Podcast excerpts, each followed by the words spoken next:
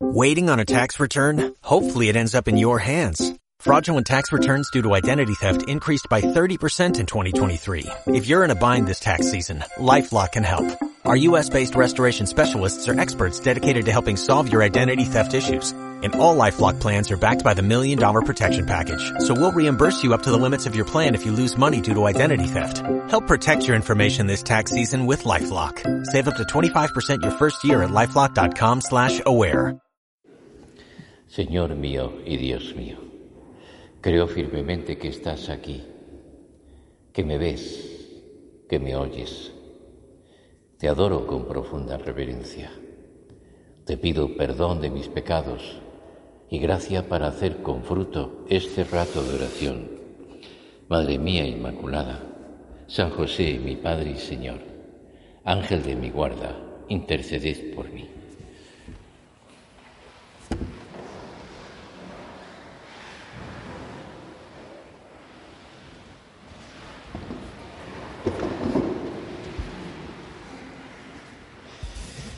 Con vuestra licencia, soberano Señor sacramental, al contemplarte aquí en la hostia santísima, con esas dos figuras angelicales que nos recuerdan la actitud de nuestra alma, de nuestra vida delante de Dios, de adoración, de veneración, de alabanza, como no pensar en esa grandeza divina?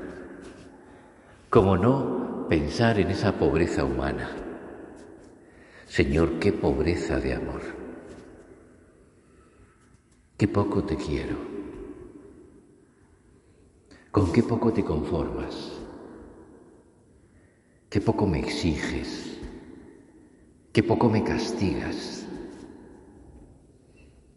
Porque tu amor es inmenso porque tu bondad no tiene límites.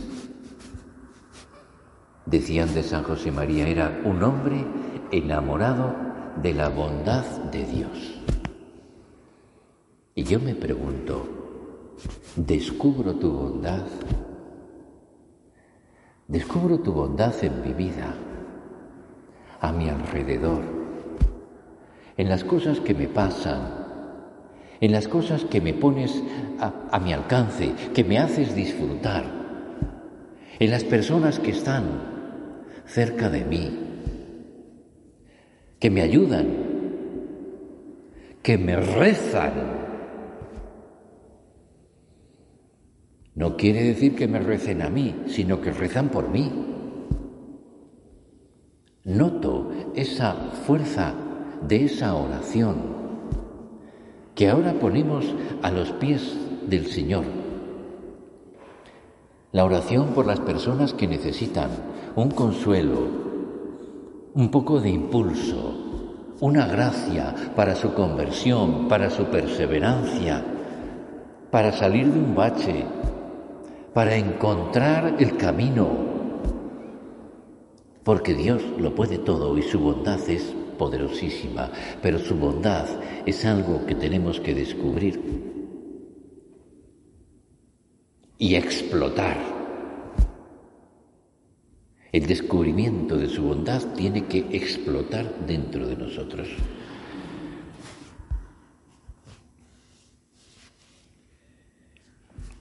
El Evangelio nos cuenta cómo Juan Juan Bautista tenía dos discípulos que se van con el maestro, Andrés y San Juan.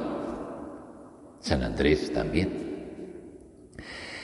porque son santos todos.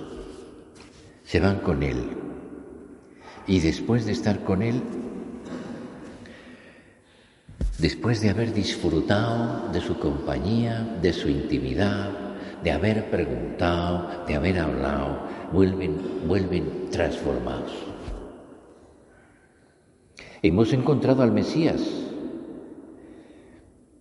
dice Andrés a su hermano Simón Pedro, y lo llevó a Jesús. Jesús le miró y le dijo, tú eres Simón, el hijo de Juan, tú te llamarás Cefas. Al día siguiente encontró a Felipe y le dijo Jesús, sígueme. Y Felipe a Natanael. Y Natanael también se entrega al Señor. Ven y verás. Esas palabras que hemos leído en el examen. Ven y verás. Ven y te quedarás corto. Te quedarás asombrado de quién es Él, el Cristo. Los primeros discípulos buscaron la, amistad del Señor para llevar a otros a Cristo. Por eso, qué importante es que nosotros tengamos intimidad personal con Jesús, porque esa es la fuente del apostolado, de la misión evangelizadora. Y podemos pensar yo cómo alimento esa fuente, cómo la mantengo viva, cómo se incrementa. Porque si no todo lo demás es hojarasca. Tenemos que llenar nuestra vida de una piedad creativa personal en esa relación con Dios, Padre, Hijo y Espíritu Santo, con nuestra Madre Santa María. Una piedad amorosa, una piedad humilde, una piedad sincera, una piedad fiel, una piedad que va creciendo. Que no se conforma con hacer cuatro cosas, sino que es la actitud interior de una persona que ama con todo su corazón al Señor y busca demostrárselo en cada oración, en cada rezo, en cada momento de encuentro con Él.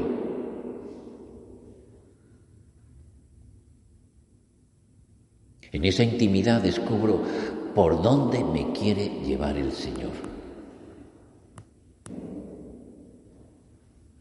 A veces será por la petición, por los míos, la petición constante por esas necesidades. El otro día escribía un mensaje a una madre de familia y le decía, oye, ese tema que me mandaste rezar, ya está, ¿y ahora qué? Y aquella madre de familia dice, ¿ahora qué? Pues ahora pida por esto, por esto, por esto y por esto. Esto de este hijo mío, esto de esta hija mía, esto de este, para que vaya bien. Porque usted cuando pregunte a una madre, le dirá y le pedirá para cada uno de sus hijos. ¿Por dónde me lleva Dios? Me lleva a pedir por los demás, a vivir para los demás. Y eso me lleva a rezar más cuando hay más problemas, más dificultades. Y uno piensa, ¿por qué a mí, Señor? ¿Por qué yo tengo que sufrir esto cuando yo soy para ti? Cuando yo, pues mira, lo tienes así para que reces más, porque rezabas poco. El otro día leí una cosa muy bonita que se atribuía al Señor, que decía, mira, yo a veces no dejo que pasen cosas buenas, no resuelvo todo porque si no, creeríais que lo hacéis vosotros. Cuando uno va todo bien, piensa, ¡ay caramba, qué bien lo hago! Sin embargo, cuando no va todo bien, bien que acudimos a Dios. Debemos llenar, decía, nuestra vida de piedad creativa. Tenemos que llenarla de esas preguntas, Señor, ¿por dónde me quieres llevar? ¿Qué quieres que haga? Pedir. ¿Qué quieres que haga? Abandónate en mis manos. Confía más. Ofrece tu vida que está llena de dolor. Ofrécemela. Y entonces veremos cómo el Señor se hace presente y nos da paz. Pero si no tengo esa experiencia, ¿Cómo voy a hablar a los demás?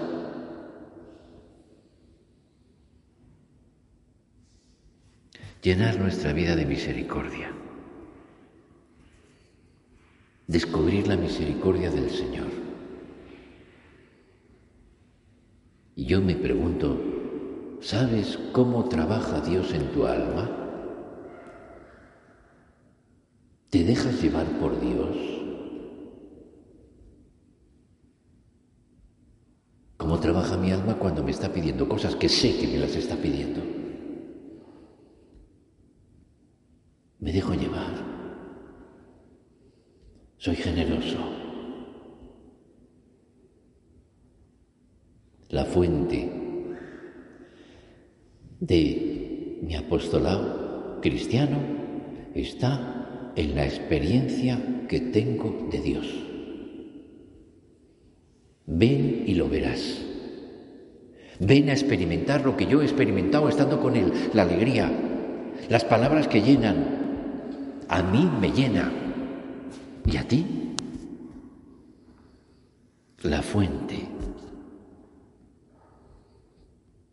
Si yo encuentro sentido a mi dolor, si encuentro sentido a mi vida, lo sabré transmitir. Y muchas veces en el apostolado cristiano nosotros tenemos que llevar la experiencia de nuestra oración, la experiencia de nuestra entrega, de nuestro sacrificio, de nuestra esperanza.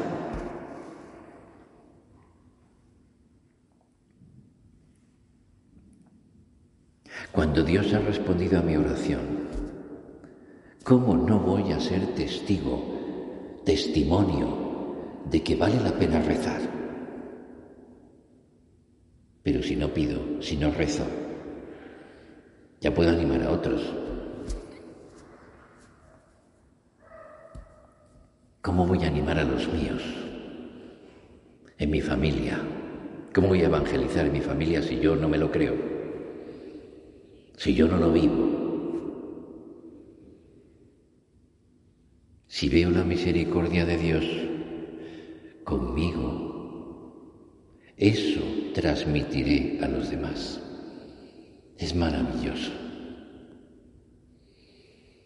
Ven y lo verás. Hablar de lo que he visto. Invitar a la gente a seguir a Jesús. Ven y lo verás. Ven a hacer un poco de oración porque el hombre bueno del tesoro de su corazón saca lo bueno, y el malo de su mal saca lo malo. De la abundancia del corazón habla su boca, del Dios interior hablaremos nosotros a los demás. El otro día escuchaba de una mujer que decía, ¿por qué los sacerdotes no abrirán más las iglesias? Mi parroquia está siempre cerrada. Me gustaría que estuviera abierta para salir a la puerta y decir, venid, venid y pasad, venid, contemplad al Señor. Y lo decía con una convicción, con una fe. La experiencia de Dios. ¿Qué fuerza tiene? ¿Qué fuerza tiene el testimonio? la fuerza de la fe. Así pasa en el Evangelio. Aquellos hombres que acompañan al paralítico consiguen el milagro porque saben que el Señor lo puede hacer. Los que acompañan a los enfermos, los amigos.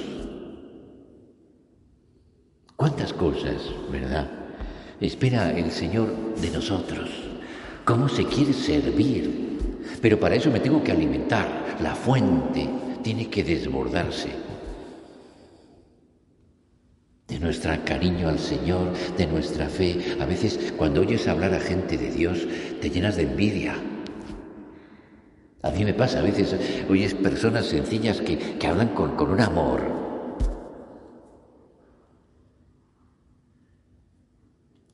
que arrastra.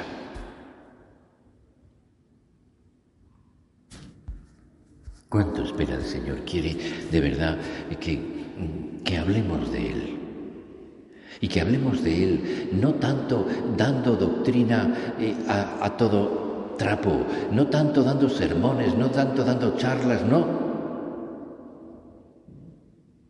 Lo que más valor tiene es esa amistad nuestra que descubre lo que necesitan los demás, que dan el alimento oportuno,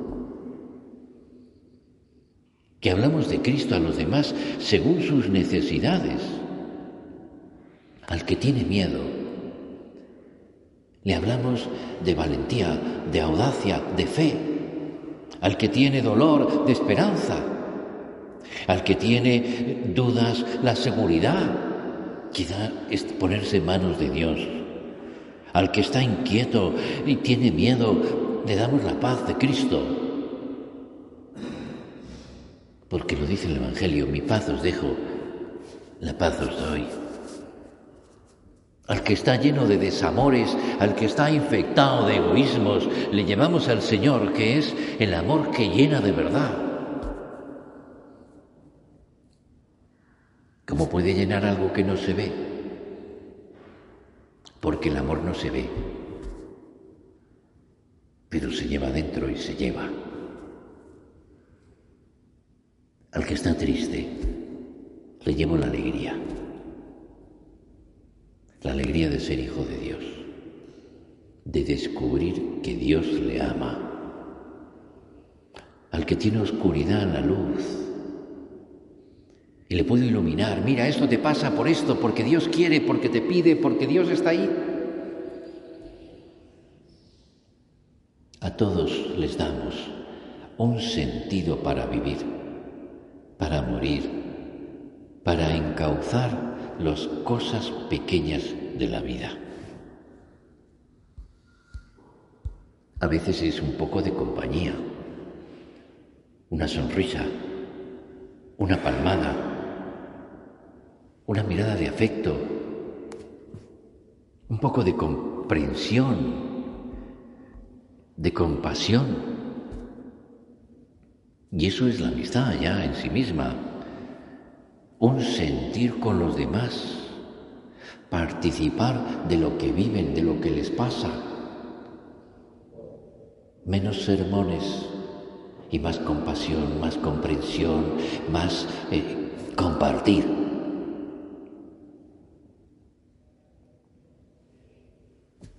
Y decía el prelado Lopus Dei, para tener esa amistad verdadera, es preciso que desarrollemos la capacidad de mirar con afecto a las demás personas hasta verlas con los ojos de Cristo. Eso le pedimos ahora al Señor que está aquí a nuestro lado. Señor, ayúdanos a desarrollar la capacidad de mirar con afecto. Que el afecto es mirar de modo bueno, lo bueno que tienen, que es mucho. Y eso con todos. Y es muy bonito que el cristiano quiera tener muchísimos amigos y llevar a mucha gente al Señor.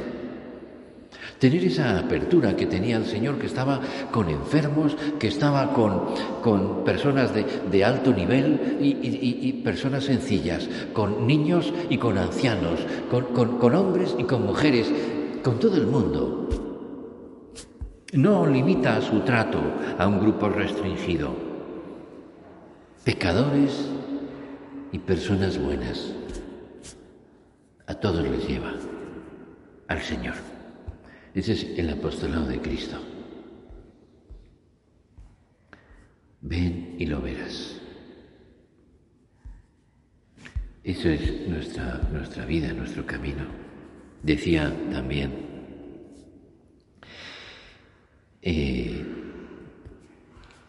el pelado Lopus Dei que ahí, en esa amistad maravillosa, eh, podemos mm, de verdad entrar en diálogo damos y recibimos luz. Nos apoyamos en lo difícil, lo pasamos bien. Y entonces, entonces luego todo eso hace que los demás vivan una vida, una vida que es distinta porque les ayudamos a mirarla de otra manera, de un modo sobrenatural, que es el modo de Dios. Nuestra Madre Santa María nos puede ayudar mucho. Estaba pendiente de todos, de todos los que iban con el maestro, y seguramente preguntaba por aquel que había sido curado, por aquella mujer viuda. Preguntaría, ¿y qué pasó? Y alguien se preocupa por ella. También ella nos puede ayudar a caer en la cuenta de esas necesidades que tienen los otros. Señora, ayúdanos a que no seamos nosotros los que vayamos siempre por delante, hablando, pensando lo que la gente tiene que hacer, diciéndoles lo que tiene que hacer, exigiéndoles un comportamiento,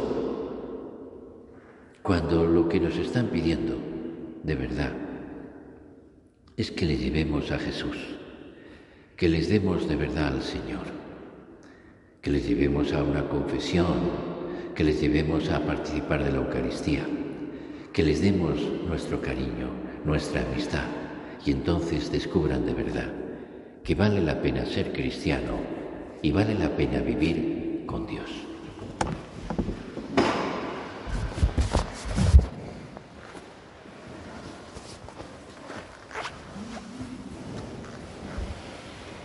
Te doy gracias, Dios mío, por los buenos propósitos, afectos e inspiraciones que me has comunicado en esta meditación. Te pido ayuda para ponerlos por obra. Madre mía Inmaculada, San José, mi Padre y Señor, Ángel de mi guarda, interceded por mí. Waiting on a tax return? Hopefully it ends up in your hands. Fraudulent tax returns due to identity theft increased by 30% in 2023. If you're in a bind this tax season, LifeLock can help. Our US-based restoration specialists are experts dedicated to helping solve your identity theft issues and all LifeLock plans are backed by the Million Dollar Protection Package. So we'll reimburse you up to the limits of your plan if you lose money due to identity theft. Help protect your information this tax season with LifeLock. Save up to 25% your first year at LifeLock.com slash aware.